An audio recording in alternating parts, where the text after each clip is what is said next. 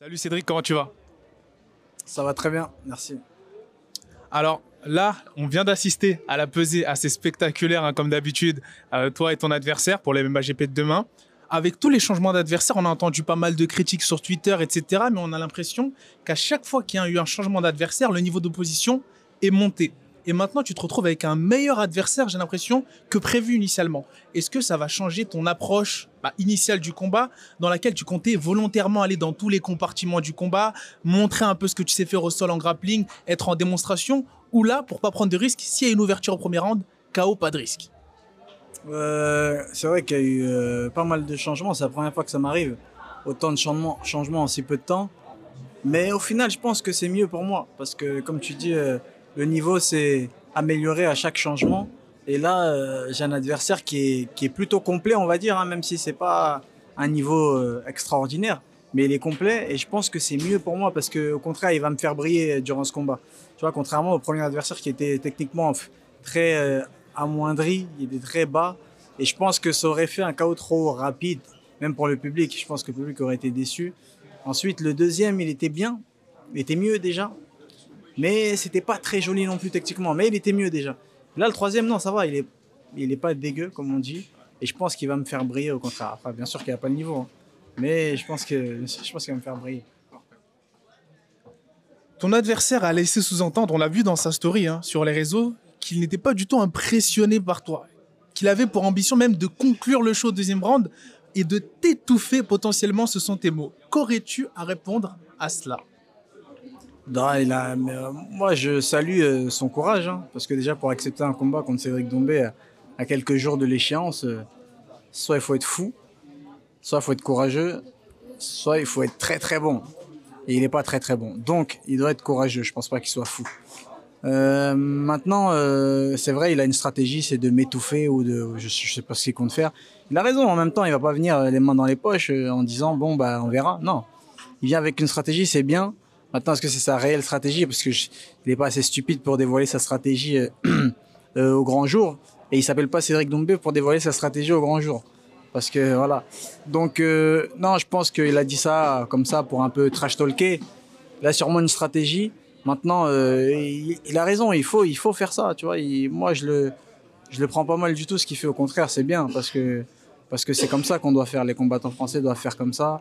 Il doit y croire parce que c'est en y croyant qu'il y arrivera. Bon là, il est tombé sur un mauvais poisson parce que face à moi, tu peux faire ce que tu veux, c'est mort. Mais il faut qu'il garde cet état d'esprit pour les prochains. Ah, Merci Cédric. Avant dernière question, petit travail de visualisation que j'aime bien faire avec les fighters que j'invite sur la chaîne. Tu viens de gagner, l'UFC veut te signer et t'as signé.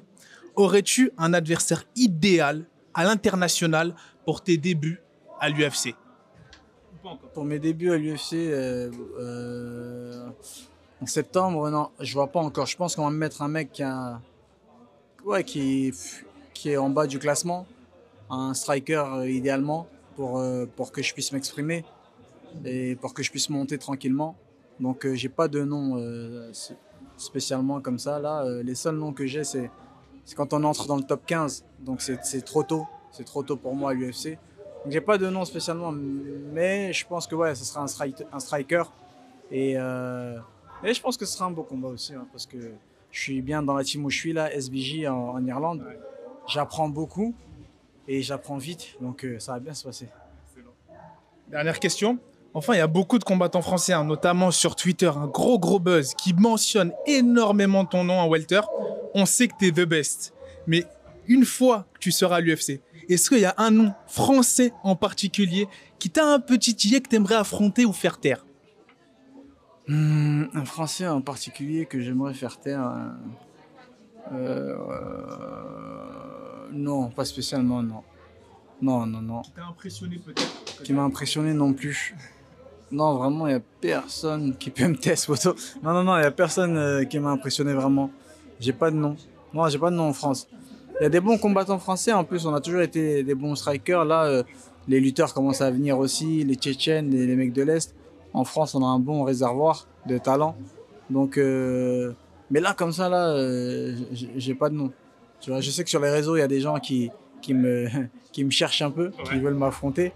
mais je peux pas citer leur nom parce que moi je fais pas de pub, tu vois. Mais c'est bien qu'ils citent le mien parce que ça prouve que je suis le champion, tu vois. Mais sinon, non, en particulier, personne que j'aimerais, qui m'impressionne, non. Non, non. Et pour finir, tu as mentionné le niveau en striking en France qui était assez élevé. Au niveau du SBJ, il est comment le niveau en striking dans la salle? Non, il n'est pas terrible du tout le niveau en striking. Par contre, au sol, euh, ce sont des monstres. Contrairement à ce que la plupart des gens peuvent penser. Tu sais, on se dit, euh, Connor il vient de là, Connor c'est un striker, là-bas ça doit être que du striking. Or, Connor c'est un très bon grappleur. Tu vois C'est juste que, bon, il a eu une mauvaise stratégie peut-être face à, à Khabib.